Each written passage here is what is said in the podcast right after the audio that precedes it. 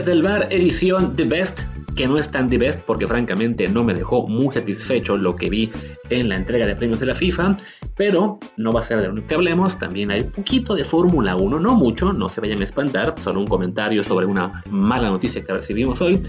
Pero antes de todo eso les recuerdo que, bueno, yo soy Luis Herrera, Martín hoy les toca descansar, ya mañana por fin deberíamos estar de nuevo disponibles para grabar los dos a la vez, aunque porque ya regreso yo de Marruecos y que yo sepa, él no se va de vacaciones todavía, así que nos tendrán por fin de vuelta en transmisiones a dos voces regularmente. Pero antes de eso, les recuerdo como siempre que este programa está en Apple Podcasts, Spotify y muchísimas plataformas más. Por favor, suscríbanse en la que más les guste de preferencia en Apple Podcast, como siempre les digo, para que también nos dejen un review con comentario, el review de 5 estrellas, por supuesto, para que así más gente nos encuentre, más gente también nos siga, eh, nos den buenas calificaciones en los charts y pues convenzamos a una nueva agencia de contratarnos por miles y miles de dólares, porque como ya les hemos dicho, no salimos de la que tenemos hasta ahora. Y también les recuerdo, por supuesto, que nos sigan en Telegram en Desde el Bar Podcast para acompañarnos tanto en el fútbol como en la Fórmula 1 y otros deportes en estas transmisiones de sentimientos que tanto nos gustan. Y por supuesto también lo que son los comentarios en el chat y eh, pues la, charla en general y, como compartimos ahí episodios, columnas, etc. Es, vale mucho la pena estar con nosotros ahí en Desde el Bar Podcast en Telegram, por supuesto. Y bueno, ahora sí, les decía, antes de arrancar con fútbol, y son solo un par de minutos, pues les quería comentar, para los que son más fans de la Fórmula 1, lo que fue la mala noticia de hoy, que es que las transmisiones en Latinoamérica y México van a tener cambios. Eh, quienes son fans saben que, bueno, ahí por muchos años ha sido un equipo en Fox Sports compuesto por Fernando Tornelo, por Juan Fosaroli, por Chicho López y Diego Mejía, y desafortunadamente, pues ese equipo se rompe. Y digo desafortunadamente porque creo que es, habrá quien no esté de acuerdo, pero creo que en general, pues había un consenso muy positivo respecto al equipo de transmisión, ¿no? Sobre todo comparándolo con el español, que puede ser muy insoportable, y perdón para algún fan que español que me escucha ahora, pero sí, entendiendo que deban enfocarse en Fernando Alonso y de vez en cuando en Carlos Sainz, la verdad es que las transmisiones en España son horribles, eh, salvo que seas también un fan eh, hiper apasionado de Fernando Alonso, y no todos los españoles lo son. Los hay también que, pues, que son un poco más neutros. Eh, y bueno, esas transmisiones son la verdad, pues a veces complicadas de seguir, y en cambio lo comparamos con, Latino, con la Latinoamérica, las que viene este equipo, pues que es un equipo de varios países diferentes, y que teniendo a Checo como el principal referente, de todos modos creo que habían logrado pues un balance muy bueno de lo que es este el seguir al piloto mexicano, al, piloto que está, digamos, pues que genera más interés en la región, pero también darle su espacio a Alonso, por supuesto, a Verstappen, a Hamilton, a Leclerc, etcétera, ¿no? Entonces, bueno, desafortunadamente, pues con esta fusión que hubo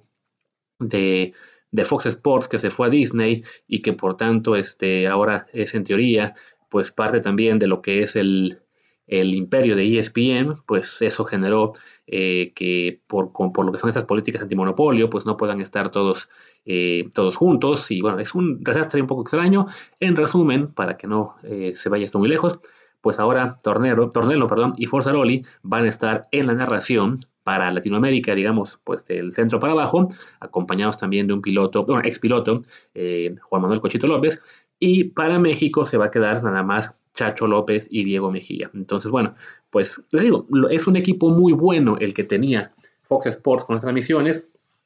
y desafortunadamente, eh, pues ahora se dividen y una región va a tener a unos y, una y otra región va a tener a otros. Y claro, este, pues eso es algo que vamos a extrañar, sobre todo en México. Creo que nos había gustado mucho las transmisiones de Tornelo eh, y bueno, vamos a tener que extrañarlo, ¿no? Eh, me imagino que para quienes sean este, suscriptores de F1 TV, quizá también tengan ahí la opción de, ese audio, no estoy seguro que sea posible, pero bueno, pues sí, es, una pena que ese equipo tan armado se, rompa y pues ojalá, como dijo Tornelo en un mensaje en redes sociales a los aficionados, ojalá sea un, este, pues un rompimiento eh, solo temporal, a fin de cuentas, pues ellos siguen siendo todos este,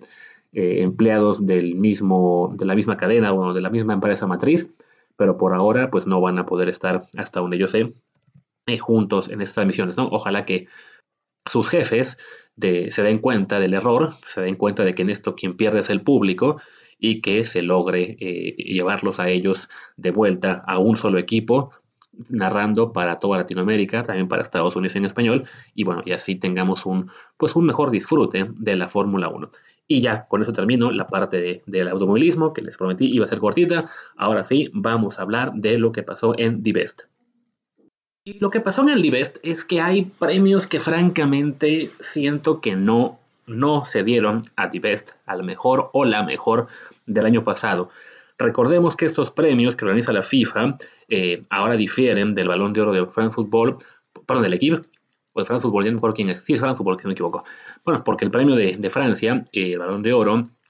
se entrega a los mejores de la temporada y el de FIFA es, es por año calendario que la mayor parte de años la verdad es que no va a hacer gran diferencia. Eh, lo, que se haga en la temporada que, que culmine en el verano va a ser lo que determine en realidad el ganador del año completo también. Pero bueno, en este caso, al haber tenido Copa del Mundo en, noviembre, pues sí alteró bastante, como vimos al ver que, eh, como vimos al ver, perdón, perdón por el planazo, como vimos con un Benzema que ganó muy merecidamente el balón de oro hace unos meses y ahora no fue el, el, no era el favorito ni, ni ganó el premio al, ¿cómo se dice? Eh, a The Best en los hombres, porque bueno, Messi y Mbappé estaban por delante de él en las, en las votaciones, basados en particular en lo que pasó en la Copa del Mundo. Antes de ir a ese premio, pues podemos mencionar muy rápido de entrada lo que fue el, el once ideal, que desde ahí ya empezamos con las polémicas, o por lo menos las cosas raras, que, porque bueno, porque en este caso votan los jugadores de todo el mundo, vía FIFPro, el sindicato de jugadores, y tenemos una, alineación que si bien se ve muy bien, pues tiene mucho desbalance con tres defensas únicamente, tres mediocampistas, de los cuales solo uno es defensivo, y cuatro delanteros. el 11 es con Courtois, con Hakimi, Cancelo y Van Dijk, con Casemiro, De Bruyne y Luka Modric, y adelante con Benzema, Haaland, Mbappé y Messi. Que pues sí está muy bien, eh, yo entiendo que, que sería muy complicado sacar a uno de los cuatro delanteros de este 11, pero pues la verdad es que si vamos a premiar a lo mejor del año y vamos a premiar al mejor 11, pues ¿por qué no hacerlo con una formación que sea factible, ¿no? Con un, con un 11 que realmente podía jugar en una cancha de fútbol moderno, que es por lo general un 4-3-3, un 4-4-2, quizá un 3-4-3 si quieren darle más peso a, la, a jugadores un poco más ofensivos, pero bueno, en este caso, según vi, la votación lo que permitía era que, bueno, de entrada que los jugadores pudieran votar eh, vía un, eh, de, todo, de, todo, el mundo, jugadores de todo el mundo podían votar, este, se les dieron eh, enlaces para que pudieran hacerlo y, y, cada uno podía votar por tres opciones de porteros, defensas, mediocampistas y delanteros y se tomó al portero más votado, a los tres defensas, tres mediocampistas y tres delanteros con más votos y se le dio el, el voto número 11, bueno, el puesto número 11 al jugador de campo más votado de los sobrantes. Y así fue como, bueno, quedamos con un cuarto delantero. Viendo cómo fue este año el tema de, del balón de oro y del The Best, es muy factible que Haaland sea ese colado en este 11, que les digo, a lo mejor lo merece porque está haciendo un monstruo en el City, pero no, no creo que sea el... Vaya, no, no me gusta mucho que se hagan estos 11 con alineaciones que no son este, como se dice, pues realistas, ¿no? Fuera de eso, creo que sí, no hay, no hay mucha polémica. Había quien mencionaba que en los centrales quizá Van Dijk no, no merecía, pero bueno, es, es una posición complicada porque los centrales, pues por lo general, también se basan mucho en la reputación y pues ya el, el holandés de Liverpool la tiene, ¿no? En los demás creo que sí, no, no hay por qué, como se dice, este, pues dudar de Casemiro, de De Bruyne, de Modric, en general, Hakimi, que tuvo un mundial espectacular y que también es una de las figuras del Paris Saint-Germain, este, creo que ahí sí, no, no hay mucho que pelear, ¿no? Otro premio que fue el Puskas, el premio al mejor gol del año. En este caso, pues un premio eh, que muchas veces no se lleva una gran estrella, que no, no es para una eh, figura internacional, a veces se toca, eh, me acuerdo que hubo un Puskas que se ganó un jugador de segunda división, creo que también una chica ya ganó el, premio porque bueno, se, se, juntan todos los goles de cualquier este, tipo de competencia. Y en este caso, pues también tenemos un ganador sui generis porque se lo llevó Marcin Oleski, que es un jugador polaco amputado, un jugador que, que no tiene pierna izquierda y que juega en muletas, evidentemente en categoría eh, de, jugadores amputados, y que hizo una chilena, la verdad, muy espectacular, que, se llevó los votos del público, o al menos la, la mayoría de votos, ¿no? Él competía en la terna con, con Richard Leeson y su golazo, por ejemplo, en, eh, que fue en la Copa del Mundo, si no mal recuerdo, y también estaba por ahí eh, un gol de Payet como finalista. Pero bueno, en este caso, eh, los aficionados y los expertos del mundo se, lo dieron. Creo que sobre todo, bueno, por el hecho de lo que es, pues, el tema de la superación de, jugadores que, que, no pueden, pues, mantenerse en una carrera profesional, o bueno, o que a lo mejor no llegaron, pero que por el tema del accidente que hayan tenido, pero que siguen, pues, jugando al, al deporte que más les gusta. Y, creo que el premio fue por ahí. Mm, pues, vaya, entiendo un poco el, la intención o el lo que impulsó a muchos votantes para, para votar por este gol, yo francamente me hubiera quedado con el de Charlison, que me pareció ahí sí un gol eh, realmente espectacular. Y bueno, entiendo que eh, aquí ya es una cuestión pues un poco personal, ¿no? Que es parte del problema de los votos de los que vamos a hablar ahora, de que como es una votación muy, muy extensa, sobre todo en, las que siguen, que mencionaré, que es a los entrenadores, a, a jugadores, a mejor jugadora, a portero y portera. Eh, se permite votar a capitanes, a entrenadores, a, no me acuerdo si también, a periodistas y a, fans de todo el mundo, pues hay algunos votos que francamente eh, uno quisiera eh, devolver, ¿no? El primero de ellos, el del mejor portero, que se lo dieron al Divo Martínez, que sí, tuvo un gran mundial, definitivamente fue un jugador decisivo para que Argentina ganara la Copa del Mundo al parar penales ante Países Bajos y Francia en la final. Y por supuesto esa atajada en la última jugada de la final ante Colombo, si no me equivoco, pero que pues más allá de que sí fuera decisivo en la Copa del Mundo en dos partidos clave, no podemos olvidar que su temporada fue medianita. es un jugador que, un portero que está en el Aston Villa, que es un portero promedio, si acaso, en Inglaterra. Hay bastantes mejores que él y que creo que pues sí pesó demasiado el tema del Mundial y el tema de esos dos partidos eh, respecto a lo que fue la verdadera, el verdadero desempeño de otros porteros, en particular de Courtois, que era el gran favorito, y en parte, bueno, recordemos que él también tuvo, que fue, de hecho, al que votaron en el, en el once ideal, que es estas, mm, ¿cómo decirlo?, contradicciones que tiene a veces el FIFA, el, once ideal, que a veces no incluye a uno de los nominados al, balón de oro o al, o al Best, o en este caso no tiene al portero que gana el premio específico para esta posición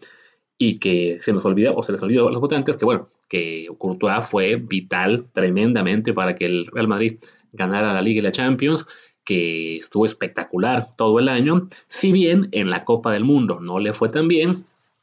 tuvo por lo menos una actuación muy mala eh, no me acuerdo si fue en el partido ante Marruecos, pero vaya, su, desempeño a lo largo del año sí fue definitivamente mejor que el del Dibu Martínez. Su nivel en general es mucho más alto que el del Dibu. Incluso Bono, el portero del Sevilla y Marruecos, que también era otro nominado, me parece que es mejor portero que el argentino. Pero bueno, les digo, ¿no? ese tema de las votaciones de repente nos deja con, situaciones como esta, ¿no? En la cual pues los votantes se quedan con la última imagen o simplemente con el nombre que les parece más reconocible y pues no, no sale eh, ganador quien debería, como es este caso, eh, Courtois, en el caso del mejor portero. Y también me parece que lo mismo pasó, sin ser yo un conocedor eh, muy extenso del fútbol femenil, pero bueno, también pasó eso con el premio a la mejor jugadora del año. Se lo llevó por segundo año consecutivo la española Alexia Putellas. Y pues todos los comentarios que yo pude ver ayer en las redes sociales era que la ganadora debió ser Beth Mead, una jugadora inglesa que quedó tercera en la votación. En segundo quedó Alex Morgan, la estadounidense. Y que, vaya, el argumento parecía muy claro a favor de la, de la inglesa, ¿no? Hablamos de una jugadora que pues fue la, líder de Inglaterra en la, en la, Eurocopa femenina, que se llevaron, que fue la bota de oro en esa Eurocopa, fue la mejor jugadora del torneo, ella fue, fue quien, quien impulsó a su selección a, ganar el máximo trofeo de este año, y en cambio Putellas, que sí es una gran jugadora y quizás sí sea la mejor del mundo, El pequeño detalle es que no jugó la segunda mitad del año por eh, una rotura de ligamentos, ¿no? Entonces, creo que si estamos haciendo un premio a lo mejor del año completo, pues por más que Putella sí fuera importantísima en ganar la Liga Española y en ser subcampeona de la Champions League y ser la máxima goleadora de la Champions League, pues de todos modos se perdió prácticamente la mitad de la temporada. No le puedes eh, votar por delante de una jugadora que sí estuvo todo el año y que fue la mejor jugadora del torneo más importante de este, de este ciclo, ¿no? Morgan, que les digo quedó en segundo lugar, eh, fue Pichichi de la Liga Estadounidense, también fue goleadora de la CONCACAF, pero bueno, eh, creo que ahí lo mismo que les decía, ¿no? Es una jugadora muy reconocible mundialmente, mucho más famosa sin duda que, que la inglesa Beth Mead, y eso le acaba dando eh, muchos votos de, pues les digo, ¿no? Que puede votar cual, todas las capitanas de, de las selecciones del mundo, todos los entrenadores, también un periodista de cada nación, y creo que ahí es donde vemos a muchísimos votar por, por Morgan simplemente porque la conocen, ¿no? Estoy viendo aquí la lista de, votantes y no sé, por ejemplo, eh, la capitana de Botswana vota en primer lugar por Alex Morgan, en segundo por eh, Wendy Renard y en tercero por Alexandra Pop, que ni siquiera estuvieron en, la terna final, ¿no? Eh, si me, me voy ahora a la capitana de Hong Kong, lo mismo, Alex Morgan en primer lugar y después Aitana Bomati y Ada Herbert, que tampoco fueron nominadas en, la última votación. O sea, fue muchísimo voto simplemente a la jugadora más famosa y quizá no tanto por eh, conocimiento de, de, quienes tuvieron el mejor año, ¿no? Y miren, vaya que esto pues lo votan en las capitanas femeniles, ¿no? Que se supone que saben más de esto, pero bueno, en este caso sí, lo que yo pude ver como consenso en las redes ayer es que debió ganar la jugadora inglesa y no quedar tercera detrás de, Putellas y de, de Morgan. Y va para cerrar este episodio, porque oye, es, se ha hecho un poco largo para lo que es el tema del día, eh, pues la victoria de Messi, que creo que pues no es tan controversial como otros años, porque a fin de cuentas gana el Mundial y gana el balón de oro del Mundial, yo sí, la verdad, hubiera votado por Mbappé, porque me parece que a lo largo de todo el año, Mbappé fue el mejor jugador del mundo. Recordemos que, bueno, ambos juegan en el mismo club, en el Paris Saint Germain, y en todo el año, Mbappé ha sido la clara estrella del Paris Saint Germain por encima de Messi, eh, con, diferencia, no, no es que compartan responsabilidad, realmente Mbappé es eh, por mucho el líder de ese equipo, y en la Copa del Mundo es cierto que Messi es el campeón, pero vaya, la diferencia entre y Mbappé fue, fue mínima, ¿no? De hecho, Mbappé acaba como el campeón de goleo. Si, si, Francia hubiera metido un penal más que Argentina, seguramente le daban el balón de oro a Mbappé, no a Messi. Entonces creo que, si bien se puede considerar contradictorio que yo esté impulsando la candidatura de Beth por haber ganado la Euro y luego le quite un poco a la de Messi por haber eh, ganador mundial, insisto, creo que aquí la diferencia lo hace sobre todo lo que hicieron a nivel de clubes, ¿no? O sea, en la Copa del Mundo sí, al final se impuso Messi, eh, pero fue en penales. O sea, el, desempeño de ambos en esta Copa del Mundo fue muy, muy parejito. Y entonces me voy a lo que hicieron en clubes, donde juegan juntos, y creo yo que Mbappé merecía más, ¿no? Pero es muy factible también que este sea el último trofeo individual que gana Messi. O sea, creo que el balón de oro de la próxima temporada si bien va a tener mucha influencia el Mundial, creo que va a pesar más el recuerdo de la Champions League que acaba en mayo y donde ahora mismo las cosas no pintan muy bien para el Paris Saint Germain. Entonces veo más factible que a lo mejor un, un Haaland, por ejemplo, que le está mega rompiendo en el Manchester City, tenga ahí más chance de ganar, o incluso si el París se recupera en la Champions y acaba ganándola, que de nuevo, que el mérito ahí se lo den más a Mbappé que a Messi. Entonces creo que bueno, que esta fue una forma de pues darle a Leo su último trofeo individual, eh, ahora que ya, pues, habiendo ganado también con Argentina la Copa del Mundo, no creo que, eh, que veamos más eh, grandes copas para él, insisto, salvo que gane la Champions con el París, pero de nuevo por detrás de Mbappé, ¿no? que me parece ahora va a ser él y Haaland dos de los grandes líderes de la siguiente generación. Por lo pronto, bueno, se, lo dieron a Messi. No, insisto, no, hubo tanta polémica, pero yo sí creo que si hubiéramos sido justos, así como hace un año yo dije que me parecía correcto que se lo dieran, aunque fuera únicamente por la Copa América y la Copa de España y lo que sé qué más, bueno, ahora creo que había un, jugador por delante de él, pero bueno, ya ese, ese sorpaso lo veremos seguramente en las próximas entregas de premios. Y bueno, ya con eso vamos a despedirnos. Como les decía, ya regreso yo de mañana a casita, a Barcelona. Martín también está por ahí, así que ya podremos grabar episodios a dos voces por un ratito hasta que volvamos a empezar con los viajes cada quien por su lado. Pero bueno, de eso ya nos ocuparemos después. Cerremos. Yo soy Luis Herrera, mi Twitter es arroba LuisRHA, el del programa es desde el bar POD, desde el bar pod. En Telegram estamos como desde el bar podcast. Pues muchas gracias y hasta la próxima.